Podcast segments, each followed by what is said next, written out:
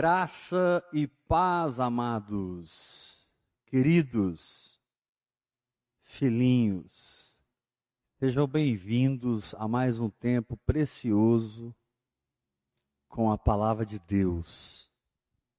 Antes de nós meditarmos e ministrarmos a palavra do Senhor, eu queria falar desse projeto novo do Ministério Heber Rodrigues, Ouvir e Crer, nós lançamos dez livros.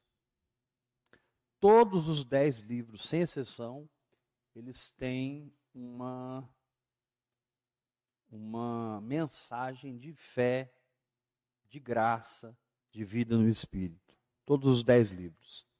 Esse aqui que eu estou segurando agora é Aprendendo a ser sustentado pela fé. É um livro sobrenatural, fininho, você lê em três pegadas, mas poderosa a mensagem que está nele. Então nós temos vários livros. Esse aqui, ó, O Descanso de Deus.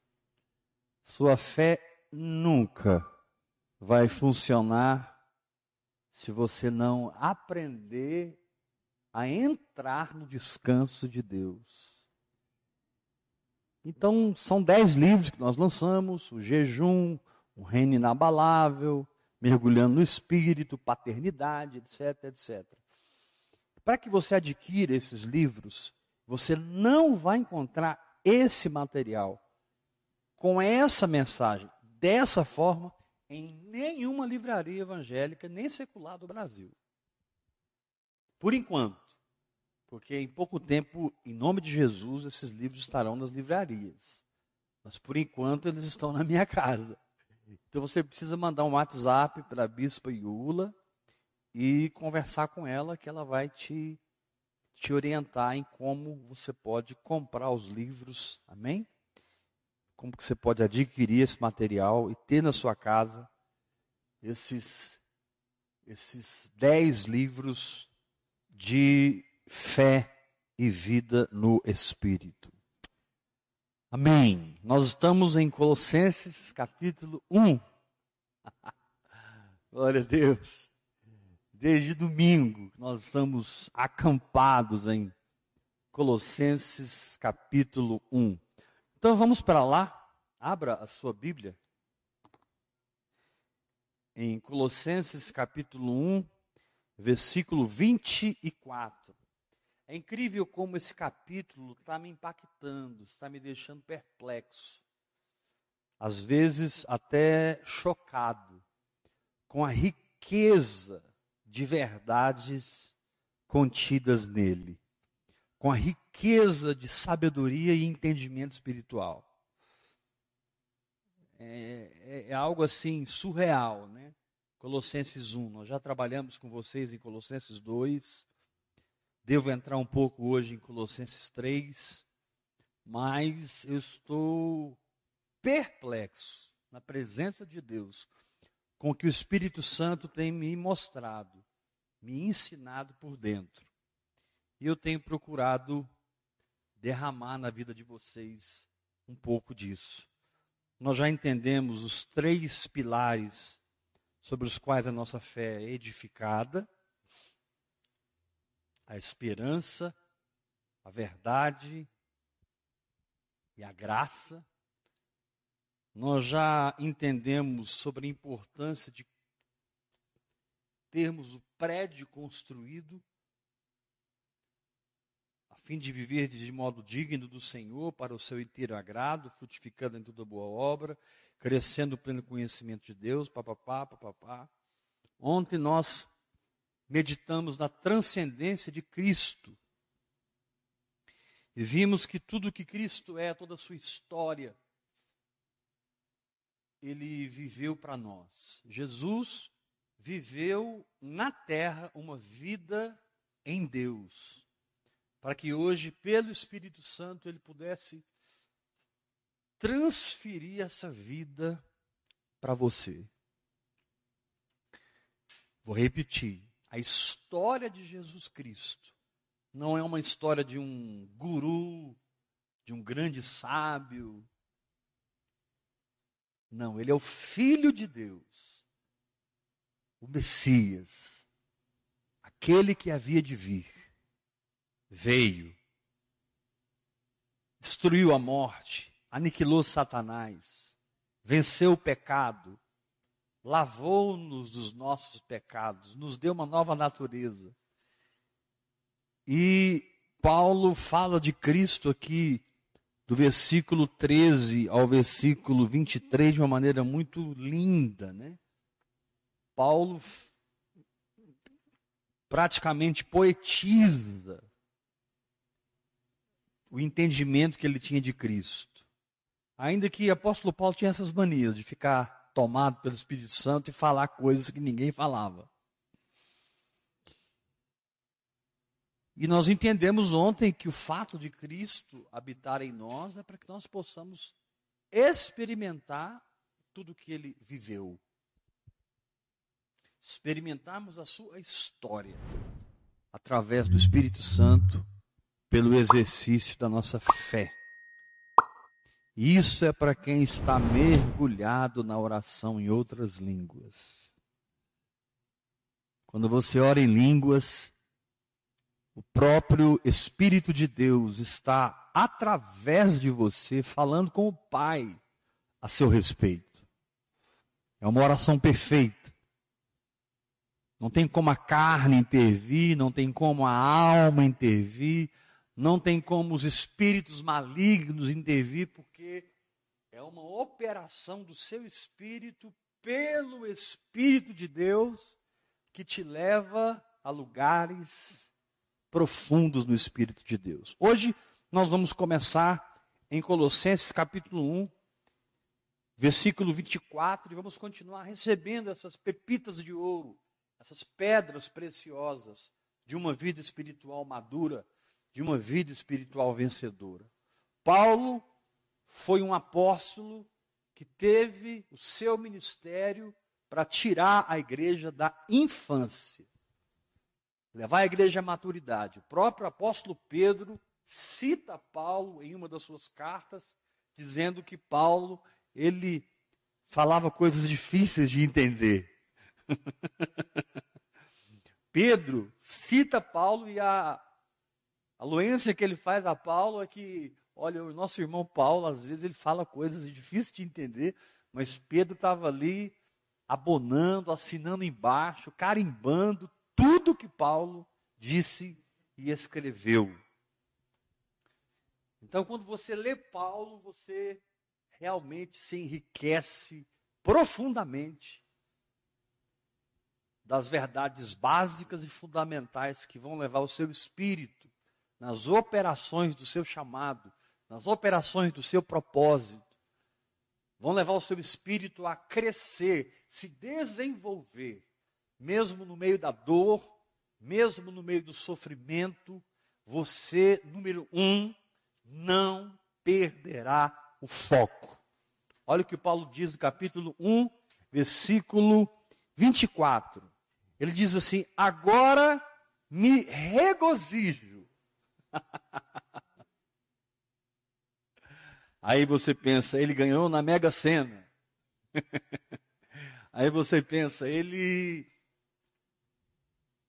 ganhou uma casa nova, uma carruagem para fazer suas viagens. Não, não, não, não. Ele diz assim: olha, olha como esse homem era focado. Porque, meu querido, você só alcança aquilo no qual você está focado. Foco é um item indispensável para o espírito, porque a fé é extremamente específica. A fé é extremamente peculiar. A fé é extremamente individual. A fé é para você. Amém. O próprio Paulo diz em Romanos: a fé que tenha, tenha para ti mesmo. O próprio Paulo diz: tudo que não é feito por fé é pecado.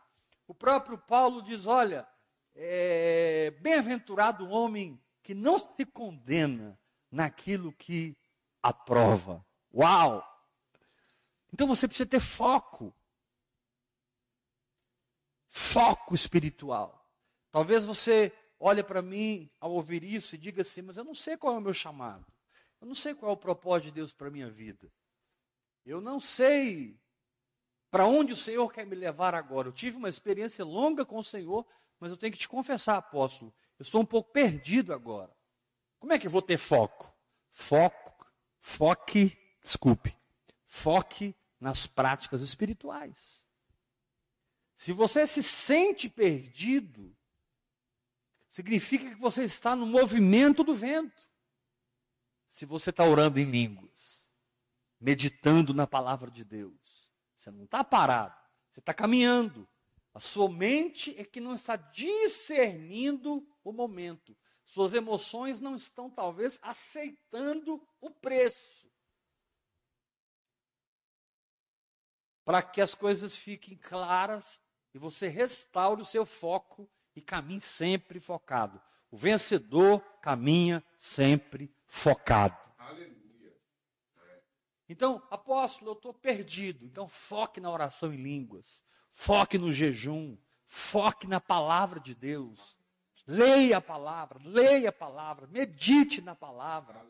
Foque nas práticas espirituais, porque as práticas espirituais vão operar no seu espírito. As práticas espirituais vão operar na sua alma, vão operar no seu corpo. As práticas espirituais, elas são presentes para o nosso homem tridimensional, espírito, alma e corpo. Foca nas práticas espirituais. Daqui a pouco o entendimento abre, um propósito se abre, uma porta se abre e tudo fica claro e você pode ir de fé em fé e de glória em glória, porque a fé é focada. Repita comigo: a fé é focada. A fé é focada. Aqui diz assim, no capítulo 1, versículo 24: Agora me regozijo nos meus sofrimentos por vós. E ele diz: em regozijo, em alegria, preencho o que resta das aflições de Cristo na minha carne a favor do seu corpo, que é a igreja. Então, em primeiro lugar, Paulo não permitia que o seu sofrimento desenhasse a sua história. Pelo contrário, ele aproveitava o sofrimento, a guerra, a batalha para se divertir. O homem maduro, ele se diverte na batalha espiritual.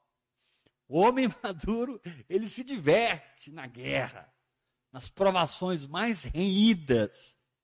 Para ele é diversão, para ele é alegria.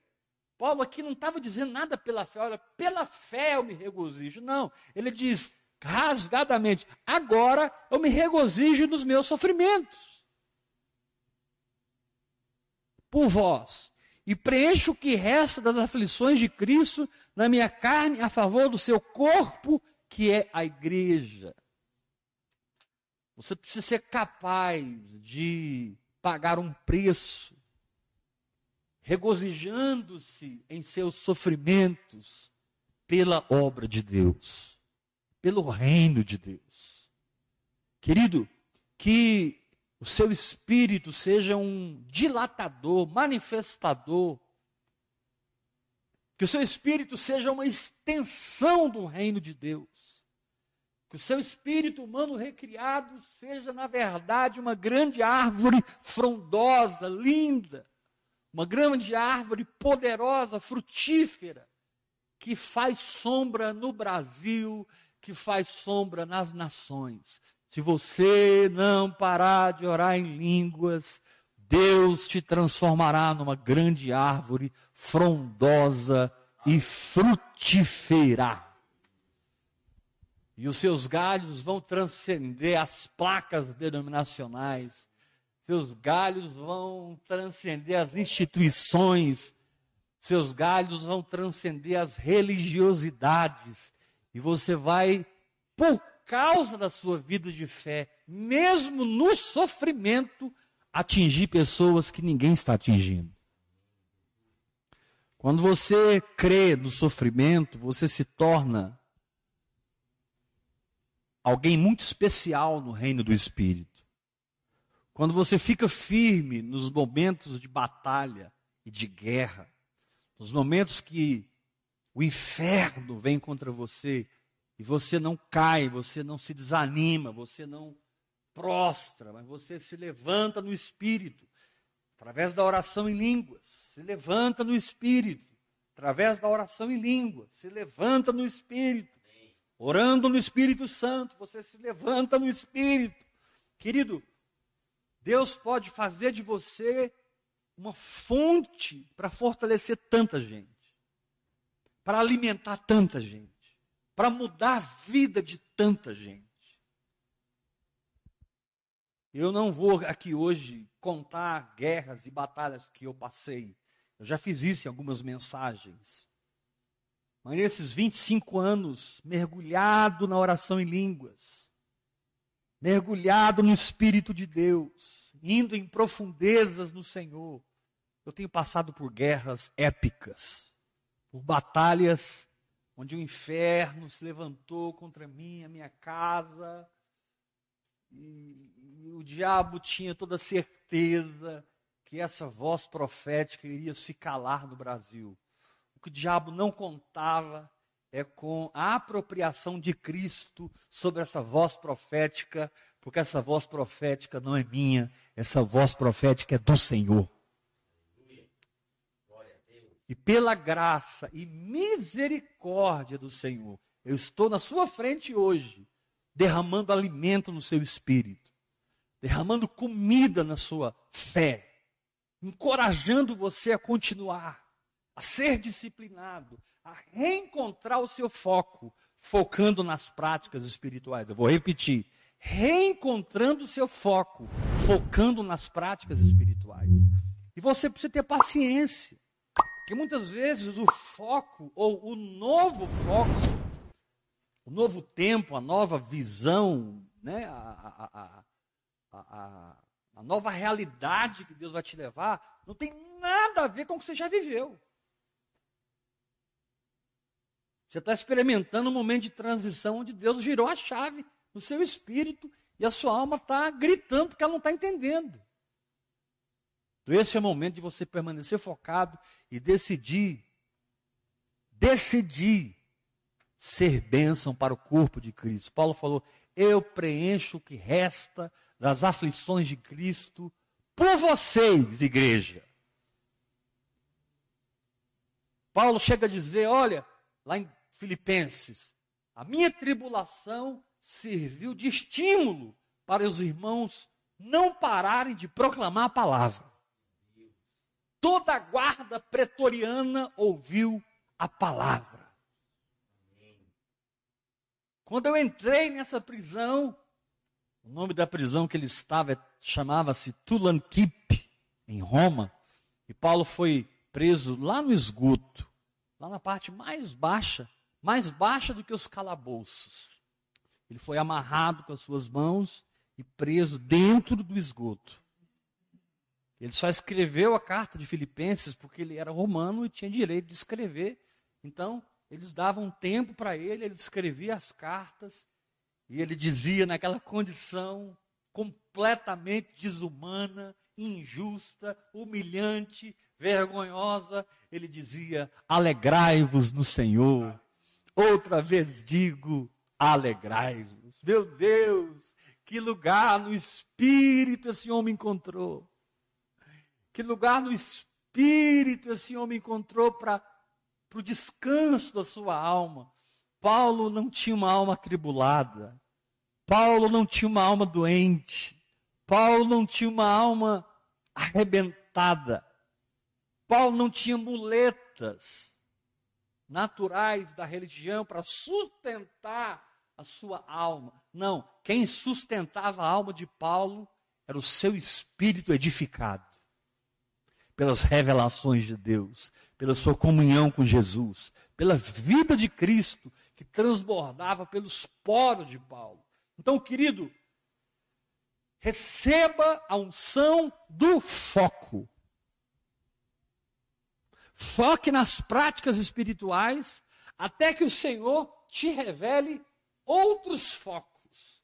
e você vai andar resolvido. Você vai andar em paz. Você vai andar feliz, alegre. Amando e sendo amado, perdoando e sendo perdoado, suportando uns aos outros em amor. Foco. Segundo lugar, olha o que o texto diz. Vamos ler o verso 24 novamente.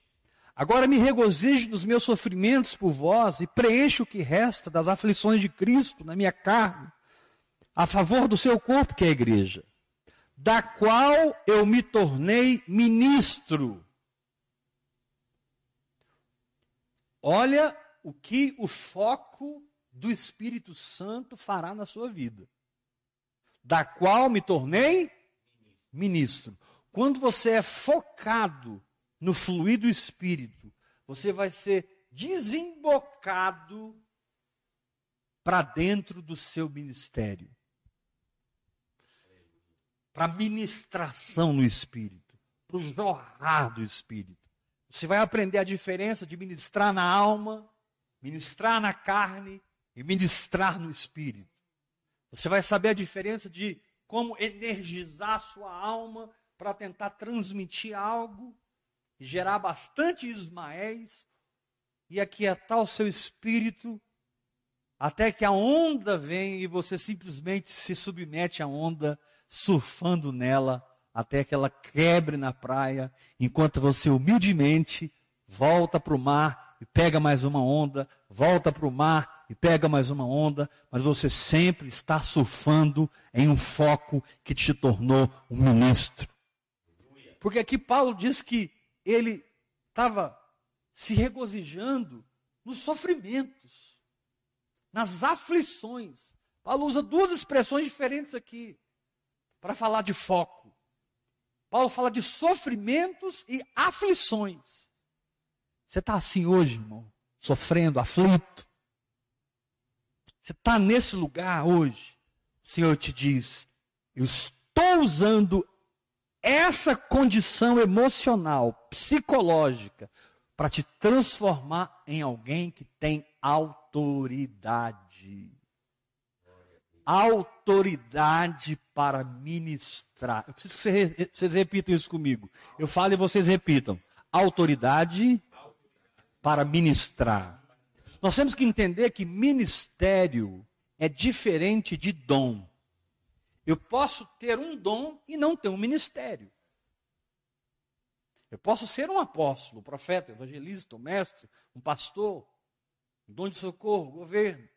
Mas eu só tenho um ministério se eu fui processado pela cruz de Cristo. Se eu fui moído pelas mãos amorosas e poderosas do Espírito Santo, se eu passei pela prensa do azeite chamada Getsemane, porque quando você, no sofrimento, levanta um foco, levanta uma bandeira e se firma, nasce o seu ministério. Uma fenda se abre em você e você começa a jorrar a vida. O quebrantamento da alma visa a liberação do espírito. E muitas vezes o espírito não é liberado porque a alma está enrijecida. A mente está enrijecida por ensinos de demônios. A mente está enrijecida por regras, tradições humanas, filosofias humanas.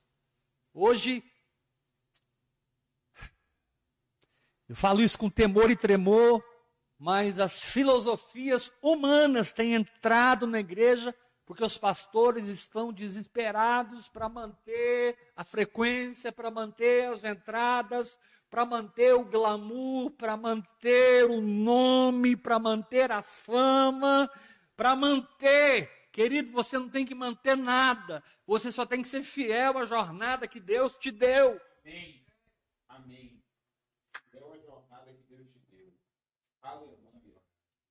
Você não tem que manter nada, querido. Você tem que ser fiel a cada dia ao entendimento espiritual que explode no seu coração. A obra, ela é de Deus. E o Senhor Deus diz: Eu sou o dono da obra e eu faço a obra quando eu encontro ministros, ou seja, pessoas crucificadas em seus egos, pessoas mortificadas em suas carnes, pessoas transformadas em suas almas, que têm realidade espiritual. E quando elas falam, e onde elas estão, uma atmosfera espiritual se manifesta. Eu não sei onde você trabalha, eu não sei onde você estuda, eu não sei quem é a sua família, não conheço a maioria das pessoas que estão me ouvindo agora, mas o Senhor te diz, nesse momento, eu te chamei para trazer a atmosfera do céu para a terra. Aleluia. Eu te chamei para ser ministro. Aleluia. Trazer a atmosfera do céu para a terra. Não mais ministros da lei, mas ministros de uma nova aliança. Não da letra, porque a letra mata, mas o espírito vivifica, materializa, manifesta, se projeta. A alma não pode se projetar porque ela não foi feita para se projetar. Ela tenta se projetar e quando ela se projeta, ela produz obras naturais o escritor de Hebreus chama de obras mortas. E ele chega a nos chamar ao arrependimento de obras mortas. Para que eu seja de fato um ministro, ou seja, para que eu tenha realidade para transferir para o seu espírito, eu preciso me arrepender das obras mortas. As boas ideias que eu acho que vão fazer a igreja crescer, a igreja romper. Sabe, meu querido pastor, meu amigo, apóstolo, profeta. Talvez você me ouve e diz assim: o apóstolo Heber, ele, ele é contra os pastores, ele é contra a igreja. Não, querido, eu sou pastor como você. Eu tenho ovelhas como você, eu tenho filhos na fé como você, eu tenho discípulos como você e já tenho há muitos anos. E tudo que você já passou com seus discípulos, com as suas ovelhas. Eu já passei com as minhas. Eu também já fui abandonado. Eu também já fui traído. Eu também já fui esquecido. Todo tipo de ingratidão já aconteceu na minha vida. Eu já fui plataforma, pela graça de Deus, para grandes ministérios que hoje estão trabalhando no corpo de Cristo. E esses irmãos não ofertam um centavo na minha vida.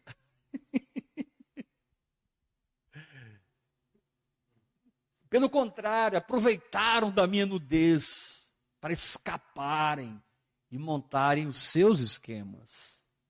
Você está julgando eles, pastor? Não, eu só estou dizendo que eu passei. Que o meu julgamento esteja errado. Eu só quero que você sinta que eu estou sendo empático com você. Não estou dando indireta para ninguém. Não estou dando indireta para ninguém. Eu só quero que você saiba que o que você passa, eu passo. Mas não é porque nós passamos batalhas do ministério, decepção com pessoas, dor. Há situações de dor com pessoas. Isso não justifica você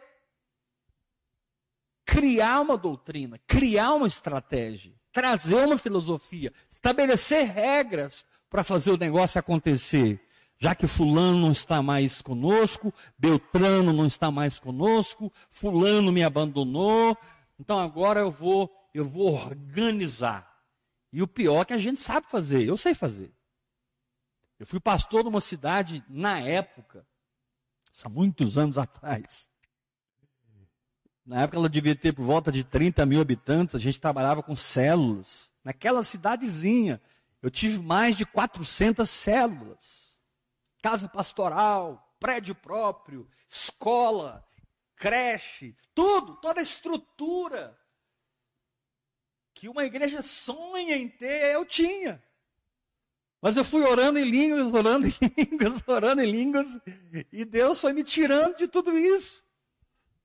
E me revelando a igreja orgânica, me revelando o corpo de Cristo e me dando discernimento de que você é meu irmão e eu não estou ligado com você através de uma placa denominacional, eu estou ligado com você através do Espírito que habita em você e o Espírito que habita em mim. E é melhor serem dois do que um. Porque se caírem, um levantará o outro. Ah, querido, que as minhas ministrações sejam usadas pelo Espírito Santo para encorajar você, levantar você, restabelecer você no foco, mas no foco do Espírito, na sua essência, naquilo que você era nos primeiros três, quatro meses de convertido aquele fogo, aquele amor por Jesus, aquela paixão, aquele espírito de entrega total, aquele desinteresse completo e um desejo profundo de receber de Deus e derramar na vida dos irmãos. Então, Paulo está dizendo aqui no capítulo 1, versículo 24: Eu completo, completo, eu, eu completo o que resta das, das aflições de Cristo da minha carne a favor do seu corpo, que é a igreja, da qual eu me tornei ministro. Agora preste atenção. Não é qualquer ministro, Paulinho. Preste atenção. Ministro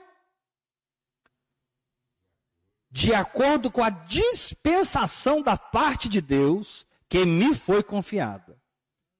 Você não tem tudo e nunca terá tudo. Deus vai te dar um pedaço do bolo e, pelo amor de Deus, seja fiel ao que Deus te deu para fazer.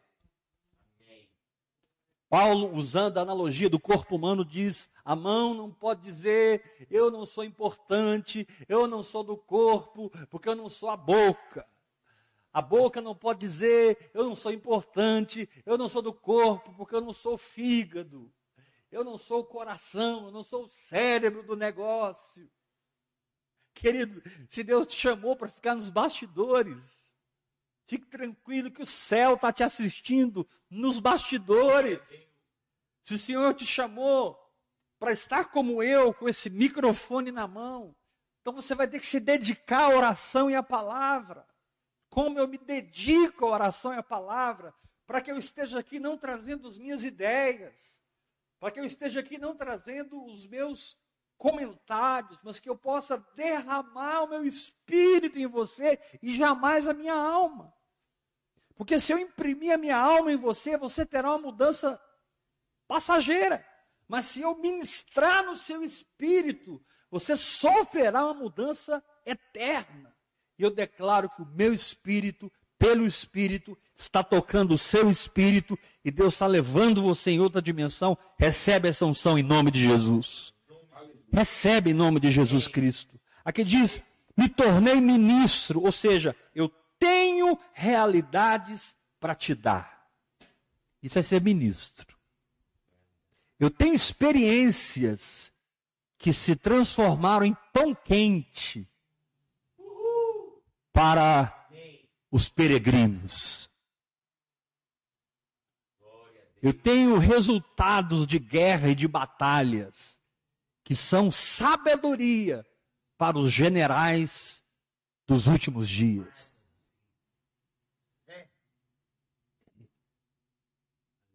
Sabedoria para os generais.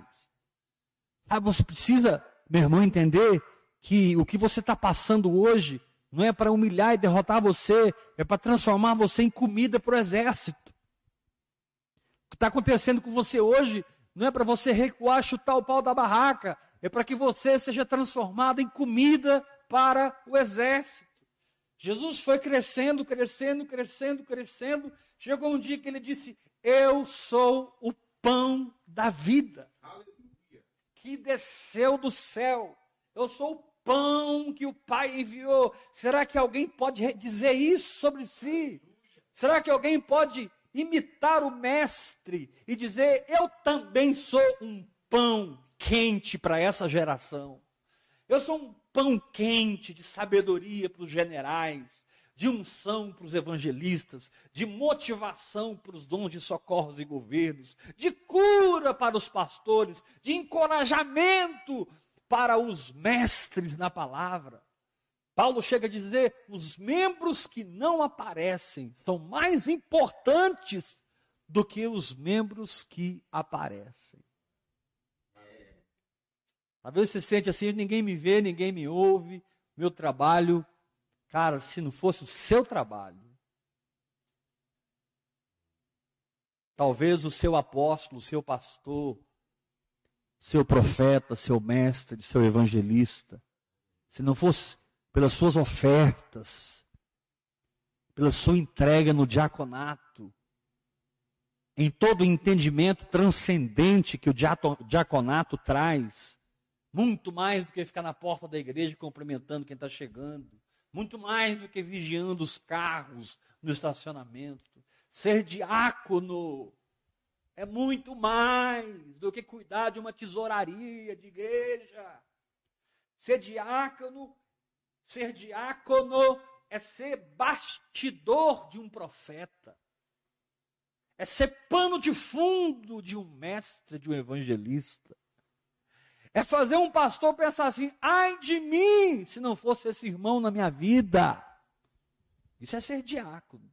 É servir por trás, num nível em que aquele ministério floresce, mas você recebe o mesmo galardão. E o texto continua. Paulo diz: da qual me tornei ministro de acordo com a dispensação da parte de Deus que me foi confiada, a vosso favor. Então você precisa entender que Deus tem algo específico. Paulo diz: dispensação da parte de Deus que me foi confiada. Paulo sabia de onde ele veio, Paulo sabia onde ele estava e Paulo sabia para onde ele deveria ir. Paulo estava consciente por uma fé construída dentro do seu espírito por anos de oração em línguas, anos de mergulhos no Espírito Santo, anos recebendo o evangelho direto da boca de Jesus Cristo. Ele fala em Gálatas: o evangelho que eu prego não aprendi de homens nenhum, não. Eu aprendi por revelação de Jesus Cristo. E quando ele esteve em Jerusalém para averiguar, comparar o que eles estavam pregando com o que ele pregava, todos o abençoaram, diz, cara, Deus é contigo, é isso mesmo, vai para os gentios e arrebenta. E logo na frente Paulo diz assim, e eu me encontrei com os que se diziam grandes em Jerusalém, e eles não me acrescentaram nada. Talvez cheire soberba, orgulho. Não, Paulo estava sendo sincero eu, eu, eu recebi o evangelho de Jesus. Fui para Jerusalém averiguar com os apóstolos, para que eu não tivesse corrido em vão. E eles me abençoaram, deram a minha destra da comunhão. Só pediram para mim não esquecer dos pobres, coisas que eu procuro fazer sempre em obediência, porque o Senhor sempre fazia assim. Mas os ditos grandes apóstolos, Paulo disse, capítulo 2 de Gálatas, não me acrescentaram nada. Que homem é esse? Que passa um tempo com João, Pedro e Tiago e tem a ousadia de dizer: esses homens não me acrescentaram nada. Quem é esse cara, meu Deus do céu? Que ousadia, que intrepidez, que entendimento. Porque ele sabia, número um, que ele precisava de um foco. E no meio dos sofrimentos, ele se regozijava, porque Deus transformava ele num ministro. Mas não apenas num ministro, ou seja, em alguém que tem realidades espirituais para transmitir, mas em alguém que tem um chamado específico e conhece o seu chamado específico. E Paulo sabia: eu tenho um apostolado para os gentios. Ele dizia mais: e eu não vou construir sobre fundamentos alheios. Paulo gostava de pegar assim lugar onde o evangelho não tinha sido pregado. Paulo gostava de chegar em lugares que ninguém conhecia Jesus, ninguém ouviu falar de Jesus, e ali ele se movia em sinais, em prodígios, em poder, pregando a ressurreição de Cristo, e ele estabelecia igrejas, estabelecia igrejas, estabelecia igrejas, por onde ele passava, não movimentos, não monumentos, não barulheira gospel, ele estabelecia a multiplicação do que estava acontecendo dentro do seu próprio espírito. Paulo sabia de onde veio e para onde ia. Paulo conhecia o seu chamado. Eu profetizo que nos seus mergulhos na oração em línguas, Deus vai te revelar o seu chamado. Você então vai aquietar sua alma em períodos de jejum, em períodos de adoração, em períodos de confissão da palavra.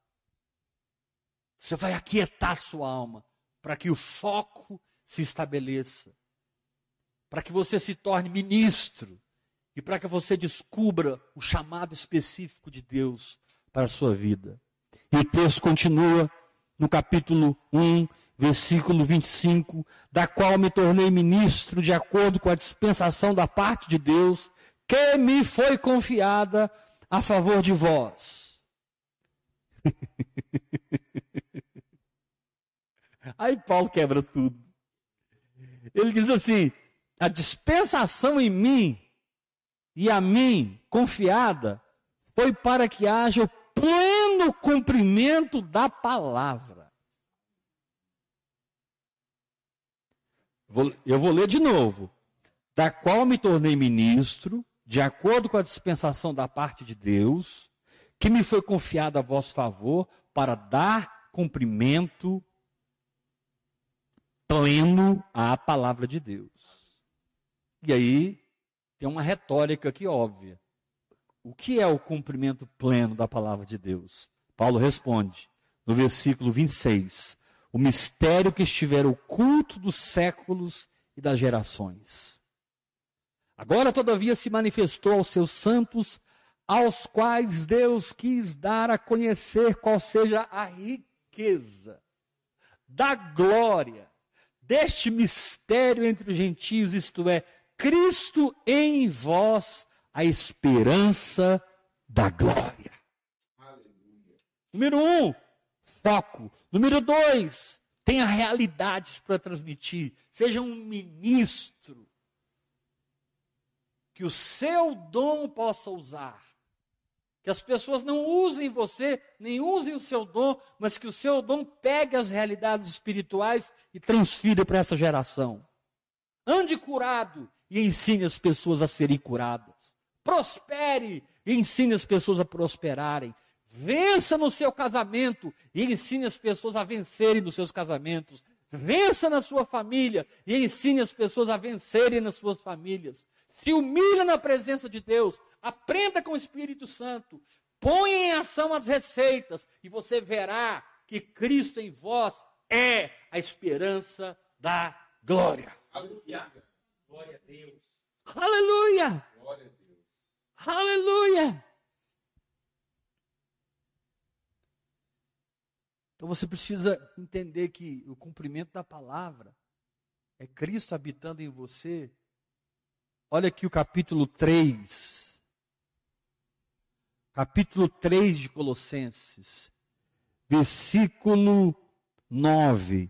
Não mentais uns aos outros uma vez que vos despistes do velho homem com seus feitos. Aqui não está dizendo que você vai se despir, não. Aqui está dizendo que você já se despiu. Isso já aconteceu na cruz.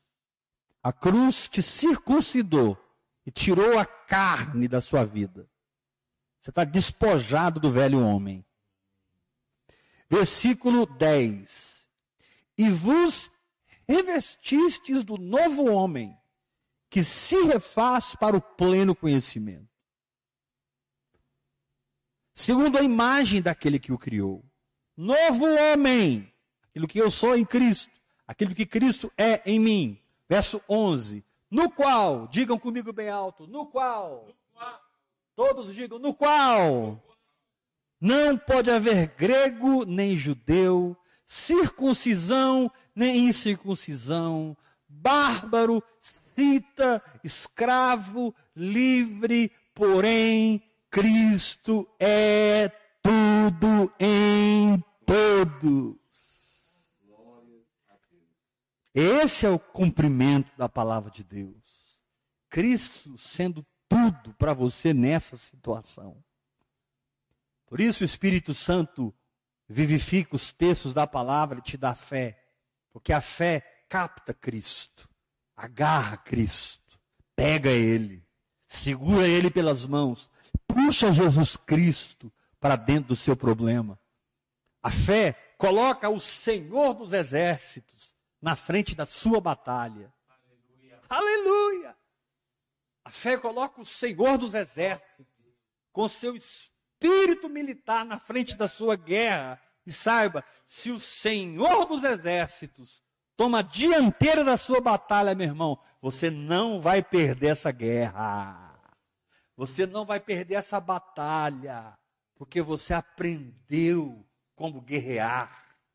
Você aprendeu como lutar espiritualmente. Aleluia! Aleluia! Aí no capítulo 1 de Colossenses, ele diz assim, no versículo 28,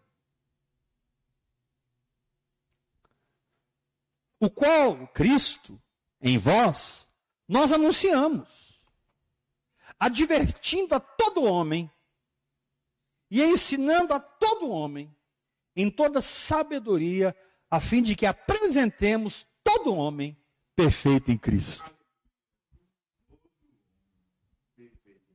Meu Deus, meu Deus. Eu vou ler de novo o verso 28, que ele é muito poderoso. O qual nós anunciamos, advertindo a todo homem, ensinando a todo homem, em toda sabedoria, a fim de apresentarmos todo homem, três vezes ele usa a expressão todo homem. Todo homem e todo homem.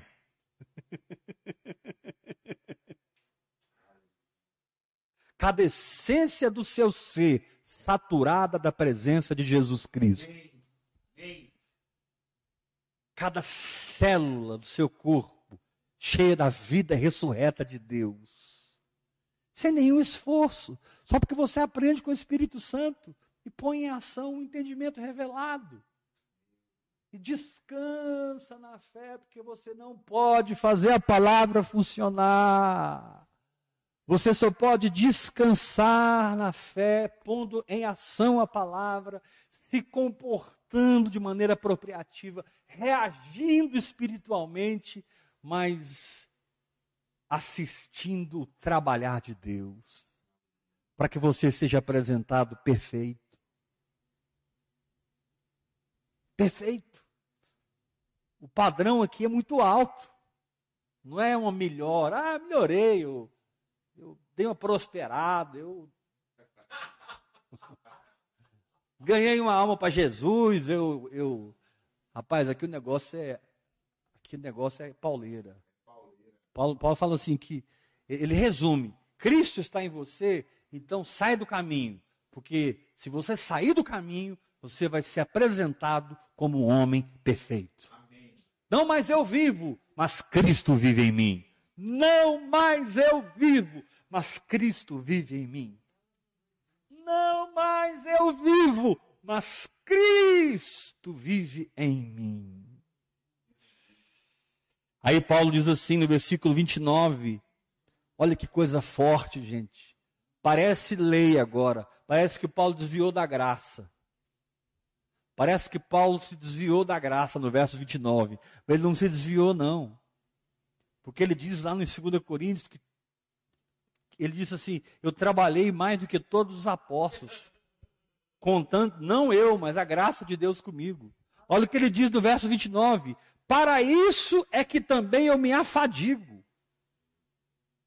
esforçando-me o mais possível, segundo a eficácia que opera eficientemente em mim. Ou seja, eu me afadigo eu me esforço, mas é segundo a eficácia que opera eficientemente em mim. Uhul! Aleluia!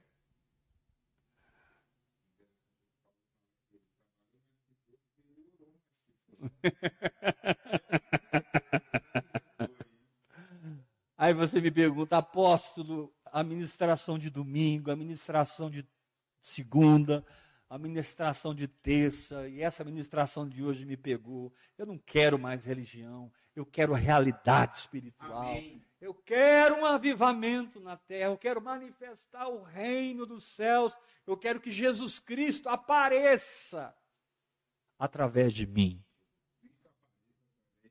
Como que eu faço, apóstolo? Olha o capítulo 3, nós vamos encerrar.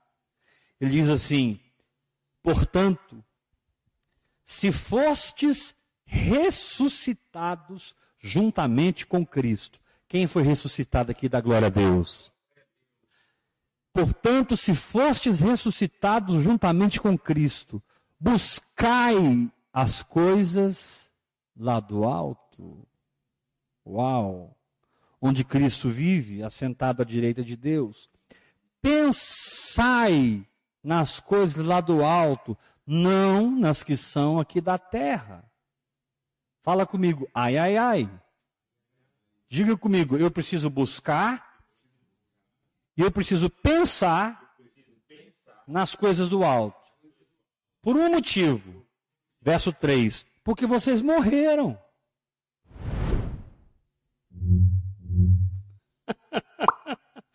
Sabe por que você não venceu essa guerra ainda? É porque você está tentando continuar vivo. João capítulo 5: Os mortos ouvirão a voz de do Filho de Deus e viverão. Para ouvir Deus, você tem que estar morto. Você tem que se reconhecer morto. Você tem que tomar posse da morte. Você tem que dizer: Senhor, eu aceito a tua morte como a minha morte. Morrestes e a vossa vida está oculta juntamente com Cristo em Deus. Quando Cristo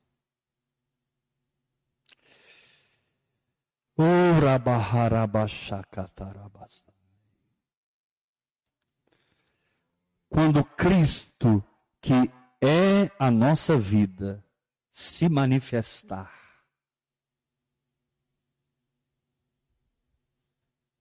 você vai caminhando na jornada e crendo, você vai caminhando na jornada e adorando por fé, você vai caminhando na jornada e batalhando pela sua fé, orando em línguas. Você vai buscando as coisas do alto. Você vai pensando nas coisas do alto. Você vai se apropriando cada dia da morte de Cristo como sua morte. Isso vai operando morte no seu ego, morte no seu eu, morte nos seus pensamentos, morte na sua vontade, morte, morte, morte, para que você ande em ressurreição. Ele diz no capítulo 3, versículo 1: Portanto, se fostes ressuscitados juntamente com Cristo, Busca as coisas do alto. Caramba. Pensa nas coisas do alto. Aleluia. Toma posse da morte. Aí, verso 4. Quando Cristo, que é a nossa vida, chega um momento, meu irmão, que diz assim: quando Cristo, que é a nossa vida, se manifestar, então nós também seremos manifestados com Ele em glória. Aleluia! Em algum momento dessa jornada, Ele vai aparecer. E vai te dizer, ó oh, Abraãozinho, ou ó oh, Abraãozão, ou ó oh, Abraão, ele te dirá, daqui um ano, estou citando Gênesis capítulo 18, quando Deus pôs data para o nascimento de Isaac. Daqui a um ano eu voltarei e Sara, tua mulher, terá tido o filho da promessa. Sabe, querido, a jornada é marcada por várias manifestações de Cristo. Porém, quando ele se manifesta, você se manifesta com ele. Por isso é que Deus começa a te usar, não como um monumento religioso, não como um nome gospel. Deus começa a te usar para transformar pessoas em rincões longínquos, pessoas que você só vai encontrar na glória. Está lá você fazendo sua live no Instagram, Está lá você fazendo sua live no YouTube. Puxa, mas eu não sou um grande pregador. Está lá você transformando as suas redes sociais em um campo missionário para a vida no Espírito. Entra lá no meu canal, pega as palavras, publica as palavras, manda as palavras. O povo está faminto por realidade, o povo está faminto por vida, por essência.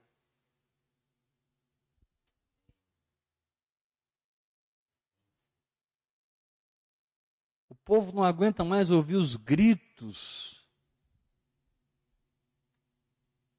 de desespero encapados com o espírito da religiosidade, de líderes derrotados por dentro, tentando levar uma igreja a vencer. Não, meu querido, você não vai levar ninguém no lugar em Deus se você não estiver lá.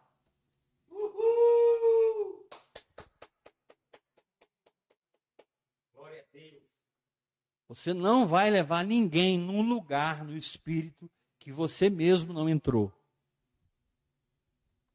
Jesus foi o precursor, mas ele te diz: me imita, rasga uma picada, fica firme, pega a tocha, adora, ora em línguas, medita na palavra, seja humilde. O que é que o Senhor requer de ti? Que ames a misericórdia, caminhe em humildade Caminhe em humildade com seu Deus.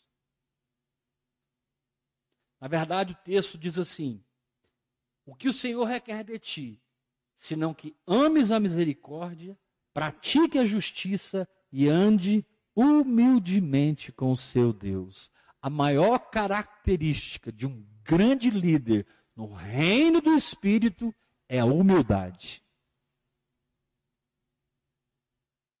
E humildade não é você se rebaixar. Humildade é você aceitar a morte proposta para viver a vida desafiada. Humildade é poder dizer: não mais eu, mas Cristo vive em mim. Aleluia! Ah, meu querido. Muda sua agenda. Faça o que for preciso, passe tempo a sós com Deus. Mas deixe esse evangelho ser o que ele é, o poder de Deus para a salvação de todo aquele que crê. Uh! Pastor, as minhas fraquezas, as minhas humanidades. É, querido, enquanto você está batalhando pela fé, contra essas coisas da sua vida, Deus está contigo. Enquanto você está batalhando pela fé e dentro de você não, você não aceita essas coisas da sua vida, a graça te cobre. A graça não te cobre para que você continue no pecado. A graça te cobre enquanto você luta contra o pecado. E o Senhor hoje diz: Eu estou contigo você vai vencer essa, aquela, a outra, a outra, a outra e a outra. E você vai de fé em fé e de glória em glória, porque a vereda do justo é como a luz da aurora que vai brilhando mais e mais. Aleluia! Até ser dia perfeito. Eu estou com um sentimento no meu coração aqui hoje. Eu estou sentindo, pastor Tarcísio, que Deus está pegando um povo pela internet agora. Deus está encurtando o tempo e o espaço. Que pessoas iam, iam alcançar em 20 anos, eles vão alcançar em um ano. O que pessoas iam alcançar em um ano, eles vão alcançar em um dia. O que pessoas iam alcançar em um dia, eles vão alcançar em um segundo. Deus está encurtando para quem crê, para quem está aberto, para quem está agarrando a palavra, para quem está ouvindo o que eu estou dizendo e dizendo para si mesmo: isso é meu, isso não é de Eber, isso não é de ouvir e crer, não é de nenhum movimento religioso, isso é palavra de Deus e eu agarro a palavra de Deus. Amém. Eu agarro e digo que ela é palavra de Deus para a minha vida. Cristo em mim, a esperança da glória. Eu vou continuar, Jesus. Diga isso. Eu vou continuar. Glória a Deus. Ontem o, Senhor, ontem o Senhor nos deu uma frase bombástica aqui. Ontem o Senhor falou assim: Nós não temos passado, nós temos Cristo. Porque a história de Cristo, na medida que nós andamos segundo o Espírito, pondo nossa fé em ação, vai se tornando a nossa história. A gente absorve o pulmão dele, o fígado dele, o coração dele, o cérebro dele, o espírito dele, o corpo dele, a alma dele, tudo dele. Jesus se derramou 100%, cada gota de sangue, por final saiu sangue e água. Ele se derramou completamente, para que você possa bebê-lo completamente. Como diz em 1 Coríntios capítulo 12, versículo 13, e a todos nós foi dado beber de um só espírito. Aleluia. E é o que nós vamos fazer agora. Prepare aí a sua ceia. Prepare aí o seu pão. O seu vinho, o seu suco de uva.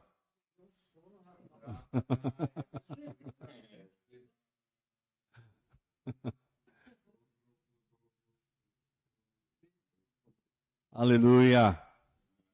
Glory. Glory, glory, glory.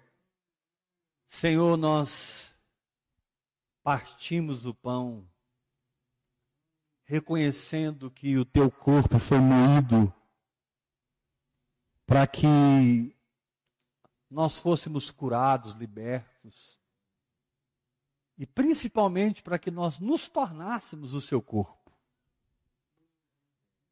Seu corpo foi moído, Jesus, para que nós hoje pudéssemos dizer: Eu sou corpo de Cristo.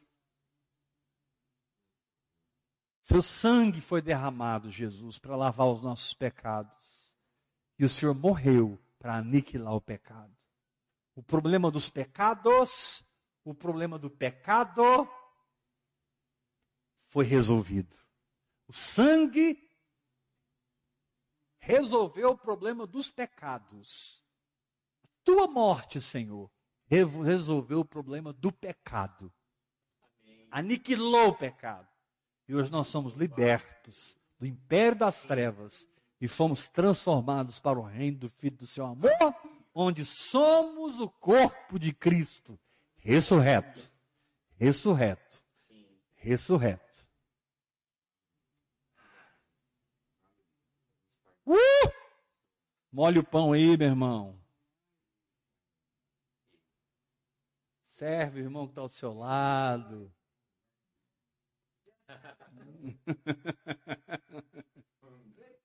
Beba esse sangue poderoso.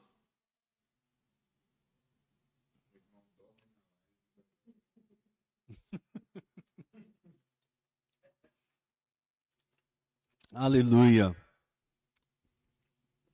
Obrigado, Jesus. Obrigado, Jesus. Obrigado, Jesus. Obrigado, Pai. Glória a Deus. Te adoramos, te adoramos, te adoramos, te adoramos, te adoramos. Somos o teu canteiro de obras. Venha operar em nós, Senhor. Com o teu poder, com a tua verdade, Pai. Ô oh, papai. Aleluia. Glória a Deus.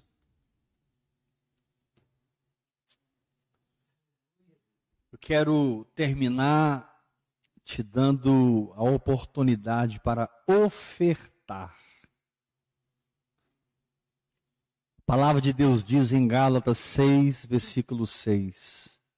Faça participante de, de todos os seus bens com aquele que te instrui, Quando você bebe de uma unção e não honra aquela unção financeiramente, diz Paulo nos próximos versículos de Gálatas 6, de Deus não se zomba.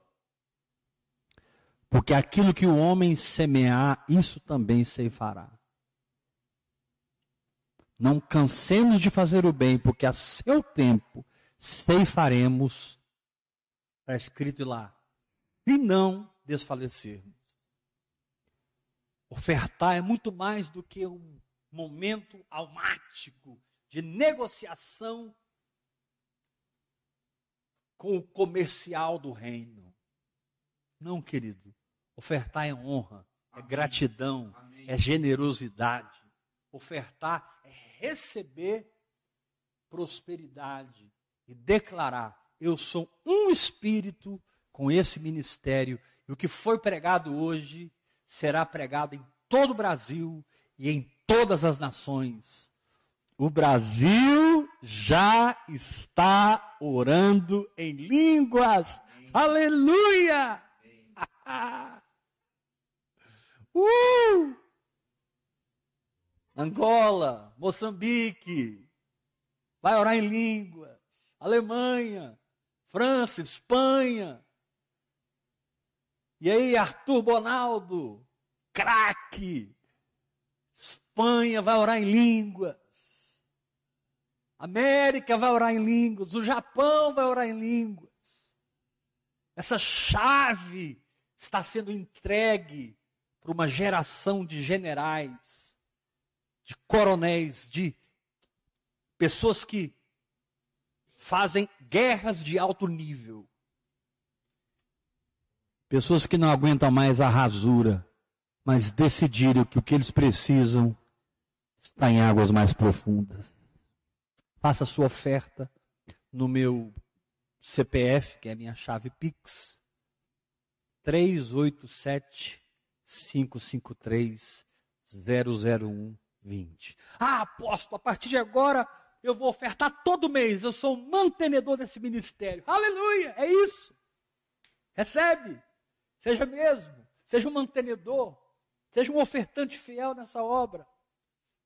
Saia da dimensão da motivação emocional para dar e passe a ser maduro, entendendo que o reino de Deus precisa dos ministérios de socorros para que o reino possa avançar sem nenhum limite.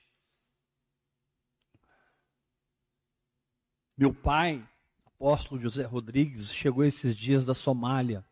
Ele é médico cardiologista. E ele esteve na Somália, nos países mais pobres do mundo,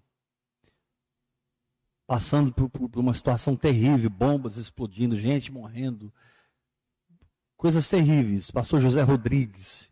E ele voltou da Somália. Eu conversando com ele essa semana, ele me disse: Olha, Lá no hospital que eu trabalhei tem um, tem um cirurgião cardíaco.